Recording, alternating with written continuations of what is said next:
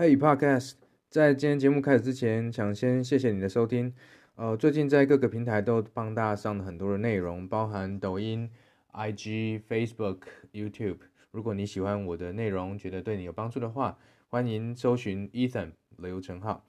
OK，好。我了解了，在这这边有几个问题。第一个，从最后的你讲过来，用公益的手法行销，当然它是可以取得一些短期的流量。可是你做这个行销，真正的目的会是什么呢？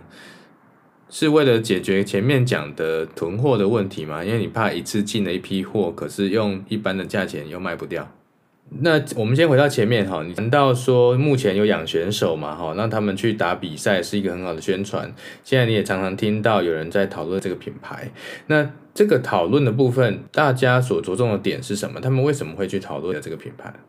这个设计指的是呃剪裁还是图像还是质料呢？如果再讲细一点的话。所以就是说在，在视觉上面可能会比起其他品牌那么无聊的，但是你们比较有美感。这些可能比较传统的，比如说不是大学生，那也许是上班族，他们比较有能力购买。可是你认为他们在呃不会用网络，他们年纪有大到这个程度吗？所以他们比较习惯是在哪里买呢？体育用品店吗？那在店面买这种衣服可以试穿。OK，你目前在网络上是在哪个平台卖？哦，虾皮啊。呃，所以你这个问题其实是整体思考过了啊，等于是说面对一开始从你的店面开始减少，事实上，所以你的通路就少了一个嘛。那西门的部分又因为疫情的关系，可能观光客也减少，可以也许可以损一两瓶，但是透过实体通路卖的量没有这么多，所以你开始思考说，呃，是不是有其他的通路可以打开，能够让更多人穿你的衣服？但是因为又面临到说，哎，很多人开始在讨论，但是因为通路的关系、价格的关系不买，所以你在想一个促销的方案，能够让这些人，呃，在短时间内可能可以普及，可以更多人来买你的衣服。这是你现在的想法。我们从这个售价跟你要做这件事哦，就是你讲囤货啦，其实说它就就是说备现货的概念啦。呃，我觉得直接这么做是有风险不小。第二个是它能够为你带来的毛利，不见得会比你平常卖得更好，因为刚刚提到你想要。降低价格来做促销，然后提到说，呃，卖出去的钱一半做公益，好，所以第一个你已经降低价，比如四百到五百，可能降到两百到三百，已经是五六六折的一个情况。假设再把你的毛利捐一半出去呢，那你原本三成的成本来说，你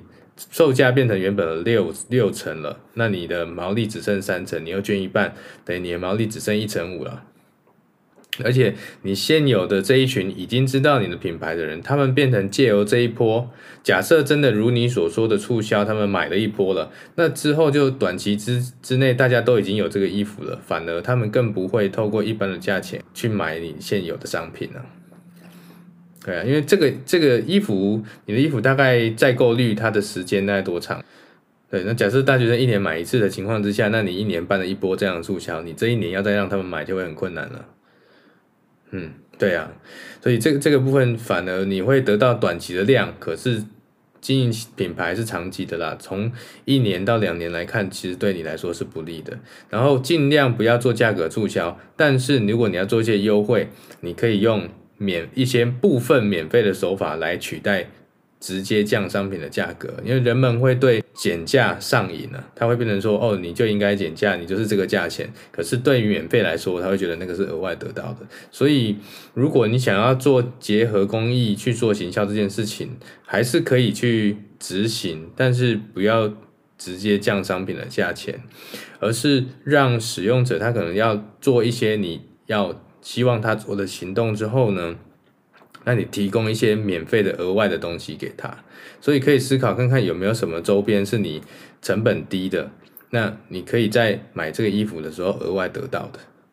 对对，比如说送一个毛，我不知道毛巾要不要多少钱了哈。比如说你这衣服，但是有送一个毛巾，还是说这个然后送一个羽球的那种握把的缠带，还是什么？这个要针对你去观察你的顾客，他们可能平常什么样的东西是消耗品。我觉得送消耗品是最好的啊，因为送那种礼赠品摆着没有用的那个也没有用，可是消耗品对他来说是一个必需品啦。哦，他他买的东西得到他的消耗品对。对这个购顾客的感觉来说，他就已经是降低他整个消费的成本，因为原本消费品的消耗品的钱就是他要花的嘛。针对你说现货跟呃你等于是预购即时下单这件事情，这可能要拆解的更细一点会比较清。从现况看起来，事实上我们还是应该去看你的现金流去去不考虑现金流的状况，反而在这个流程里面，我觉得你还会有很多可以去简化你跟厂商沟通的机会。也就是说，从内部流程先去改，先不要急着透过促销来带现货。因为你刚刚说到下单的流程，第一个是客人预购要几件你会下单？一件一件吗？他假设下单了之后，比如说他现在下批买了，然后你现在就第一个你要校布，然后你说还要校稿，但是不是这个图样是固定的吗？它有刻字化吗？嗯哼，不过这一点，呃，无论是哪一个品牌都会面临这样的过程呢、那些大品牌事实上它也是。必须要有两到三家的供应商，一方面就是为了这种品质的要求，你 A 厂商做不好，我就转单到 B 嘛。第二个就是他每年都会要求厂商要继续降价，就这一家你今年要降多少，明年要降多少。所以利用这一次疫情的期间呢，因为整个量下来，其实工厂反而是最伤的。对你来说，你可能是五百件变四百件，可对他来说是五万件变成四万件，或者变三万件，那个量就累积起来会差很大。所以反而是你开始可以。再去跟不同的供应商，还有现有的供应商去 bargain，就是去不管是议价也好啦，或者说去调整品质。当然，工厂端不是不认真，他可能只是不够仔细，他觉得他就照他的 SOP 做。可是你知道，其实那些那些 SOP 很多里面都没有品质观念。所谓品质观念，就是我上一次做跟这次做会不会一样？我那些变数有没有完整的控制？它的误，也许它的误差是叫做六趴，你可以接受误差可能是只有一趴而已。对客户来说，每一个都是百分之百的要完美，才是符合他的要求。这在这个阶段要做的工作，我觉得并不是很急着去简化你的流程，而是怎么样去提高顾客的体验，就是让客户的要求、你的要求跟工厂。对自己的要求，这三件事情能够更平衡，这对于你经营品牌来说，长期会是一个比较比较健康的状况。意思就是说，第一个你要先去了解，刚刚比如说顾客有说库档太高，我觉得这是一个很好的回馈。那既然有这个回馈呢，你可以自己去比较，OK，你上一批的产品，比如客户最满意的那一批，跟你现在这一批究竟差在哪里？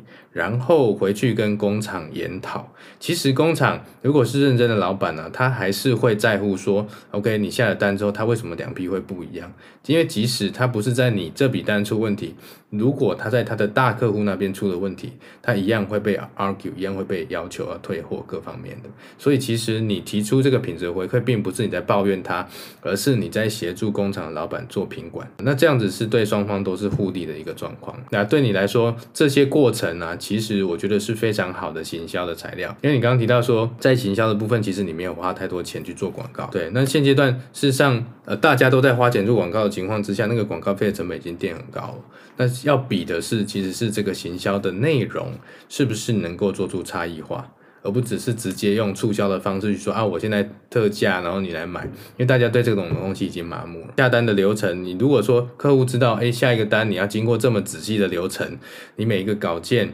呃，去仔细的校对，然后关于每一次的裁切，你都会到工厂去看，出完货之后，客户的意见，你还会再去跟工厂老板讨论，然后一起让制成更好。事实上，这是更好的行销内容，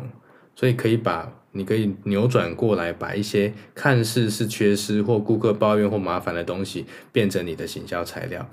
当然，这会增加一些你的工作时间或 loading 了。可是，这反而你把它想成是广告费，就看你们现在的顾客来说，他们比较常在哪一些平台，或者常用哪一些媒体来接触到你的内容。产品就是行销的本质。但是现在哈，就你现在提的这个议题，第一个来说，因为你养这些选手，他们是最常穿你衣服的人，所以他在表述或给你建议的点，其实是从他的角度去提给你的，而不是从你的角度。所以永远你要注意的是，说提出建议的那个人，他从什么观点去提的。你要注意的是那个人，因为人才能决定他讲什么内容。这些人他可能是选手，他可能觉得别人的目光在他身上，他想要与众不同，所以他个人的需求是这样。但你作为经营者，你必须从公司的角度来思考。那现阶段，我觉得要看你对这个品牌的定位了哈。如果说你对自己的品牌的定位是未来希望做羽球界球衣的领导者啊，你现在要着重的是把饼做大。把饼做大，因为是很明显的，你现在能够接触到的客人，一定在市占率上面还是非常的小众啊。对，所以与其说去现阶段就去开发那些要压量产的独一无二的产品，你现在应该要先让大家接受你的标准款的产品，也就是更多人可以接触到，更多人可以用到。那当这一块饼慢慢的变大的时候，你再去拓展你的市占率。比如，比如说好了，你现在假设有一千个人穿过你的衣服，好了，但是这一千个人会再买你的产品的，顶多每个人都买的话，也是一千件嘛。可是当你能够把你的顾客群拓展到十万的时候，那你推一个独一无二的新产品，即使只有三分之一人买你的新产品，都有三万。所以你现在还不用急着去量产或者去压那些产品，让你的品牌陷入一个在金流上面马上的风险。现在疫情的阶段来说，还是应该先把使用者增加，然后深化他们对你品牌认知的一个内容。你这边提的广告预算其实指的是投放给媒体的费用，对不对？就是 IG 跟 Facebook 这种广告费。当然这个部分可以定期的花了，那你记得就是定期而小量的花。比如说，假设你今天总预算，如果你今年总预算是十万好了，你不要花在两个月去各花五万，你可以花一个月花一万或八千，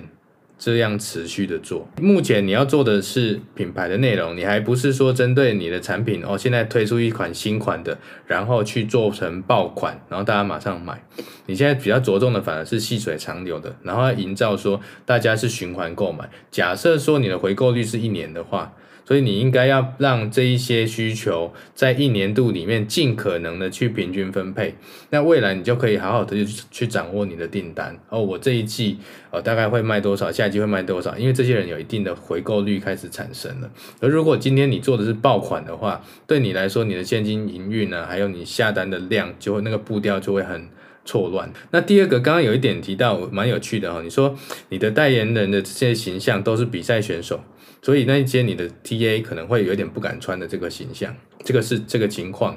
对，那这一点可以去考虑一下，像 Nike 跟 Under Armour 他们的操作方式嘛，Nike 都是找那个球星嘛。对，但是 Under Armour 就是找素人，再去思考或者去观察，就是说，那今天这些人，呃，不是你代言选手，但是他会使用你的产品，他们心里的那个想法是什么？对于那些不买的人，其实他可以产出千百个理由，比如说啊，但你们你们都是选手，我不能穿了，啊，太贵啊，我不会穿了，啊，这个材质没什么特别的，很多千百种理由，可是会买的人就只有一个理由。所以那一些会买你的产品的人，到底他们为何而买，其实是对你来说更重要、更有价值的，无法说服的人就不用去考虑说服他了，你要思考的是怎么样去找到更多能够认同你的人。大部分的人，其实比如说我们在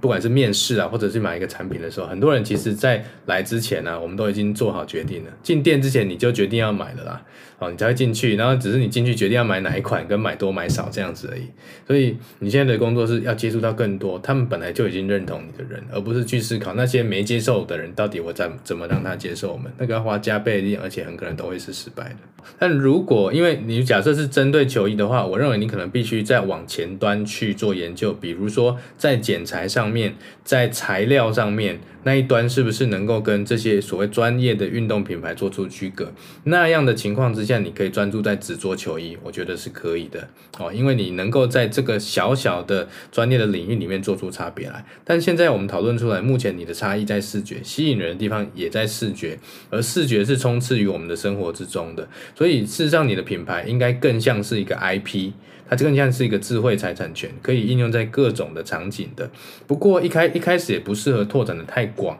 因为既然现在呃，目前其实我们说品牌定位在哪里啦？品牌定位不是经营者说了算嘛？品牌定位是在消费者的心中，消费者认为你是怎样品牌，你就是怎样品牌。现在大部分人认为你是羽球形象，好，那羽球打羽球的人也是人啊，但这些人你应该能够怎么样去延伸出休闲品牌？也就是说，这些人他们的生活形态里面，除了羽球之外，他们还会做哪些事？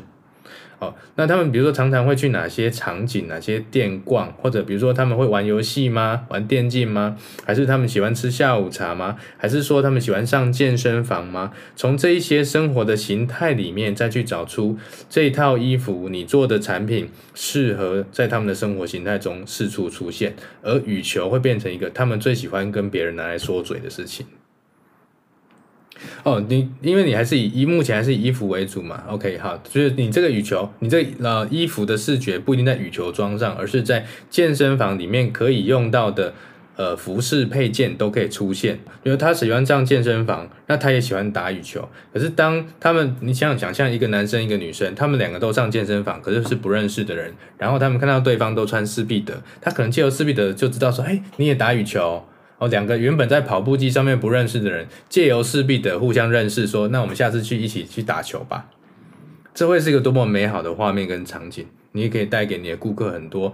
羽球以外的生活延伸，让他知道说这件羽球这件事情他可以一直的喜爱，而且的这个品牌可以带给他生活中更多的美好。嗯哼，你的这个 T 恤也是可以呃小量客制吗？如果是可以的话，我就不会建议你只压一款了，你还是应该可以做多样化的来去铺陈，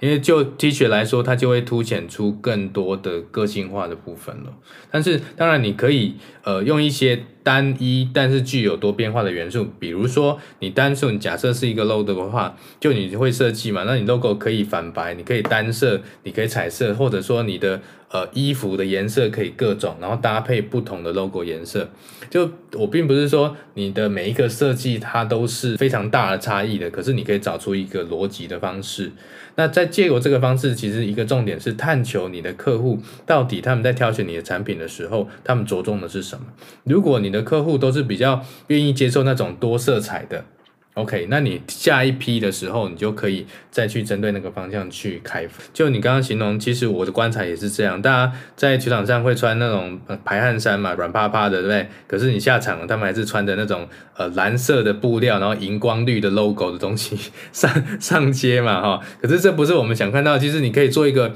那种帽 T 啊，hoodie 会很漂亮啊，对不对？你看纯白的，然后加上你的黑色 logo，小小的，可能在你的肩膀上或者在你的这个二头肌上面。那就很帅啦，对，可是他们他们可能只是没有得挑而已。不过你要做这一系列产品，要注意就是价格定位的部分哈，还是要符合这一群人的消费习惯。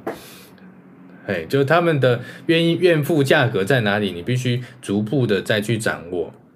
因为你刚刚提到说你现在的价格，比如说在四百到五百，然后大牌可能是五百到六百，可是呃，到底消费者你说会会觉得贵吗？那觉得贵是拿来跟谁比会觉得贵呢？哦，这个部分要再去理清一下，到底他们原本可能他们认为那个平常的消费的价格是在哪边，然后拿来跟谁比？那你再去规划一下你的品品牌品牌定位应该定在什么地方？OK，那对啊，现在疫情之下大家都有点乱，但是我觉得你能够做很多客制化的东西，而且对客户有很深刻的观察，其实都是非常好的事情了。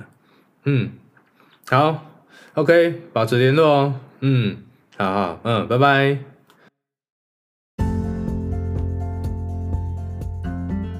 谢谢你今天的收听。我相信很多人现在才刚开始听 Podcast，或许你跟我一样是一边听一边工作或做其他的事情。如果你觉得我的内容对你来说有价值，不要忘了订阅并分享给你的朋友。